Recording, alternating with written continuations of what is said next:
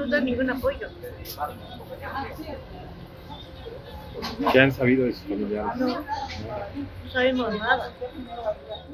La mañana de este jueves, familiares de las 21 personas desaparecidas del municipio de Panteló se plantaron frente al Congreso del Estado de Chiapas para pedir la intervención de los diputados. Desde el pasado 26 de julio hasta esta fecha, no saben nada de sus familiares. Aseguran que fueron retenidos por el grupo El Machete y que el padre Marcelo Pérez Pérez podría mediar para ubicarlos.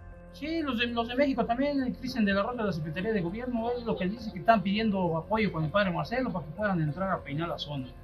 Igual aquí los de la Fiscalía que van a ver una, que quieren una mesa de diálogo con el padre Marcelo para el día martes, igual para que le pidan permiso. ¿Qué cosas se creen? pues? Ellos deben de hacer su trabajo, porque me conté, sí, ahí estaba, si mi abuelita le habló cuando estaba en Manteló, ¿Qué le dijo en aquel diálogo? dijo que no, a mi abuelita le dijo que le iba a llevar a San José a ver a sus hijos y dónde está. ¿Cuándo fue eso? Fue el dijo? 27, el 27 de julio. Al día siguiente. Sí, porque según dice fue que él, llegó a poner orden porque no seguía la quema de casas y agarraron 20. Claro. No, 27. Los familiares de los desaparecidos aseguran que las autoridades se han doblegado ante las exigencias de El Machete y aunque ellos han identificado a los presuntos responsables de las desapariciones, aseguran no tener información contundente.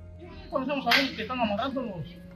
Uno de ellos, los- el mero actual de ellos fue un tal este, Juan, Juan, lo conocemos como el Shun.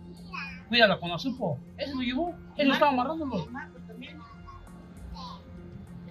Y ahora porque dicen que no lo llevaron, sí lo llevaron. Mientras tanto, no pueden regresar a Panteló. El panorama no es seguro para ellos.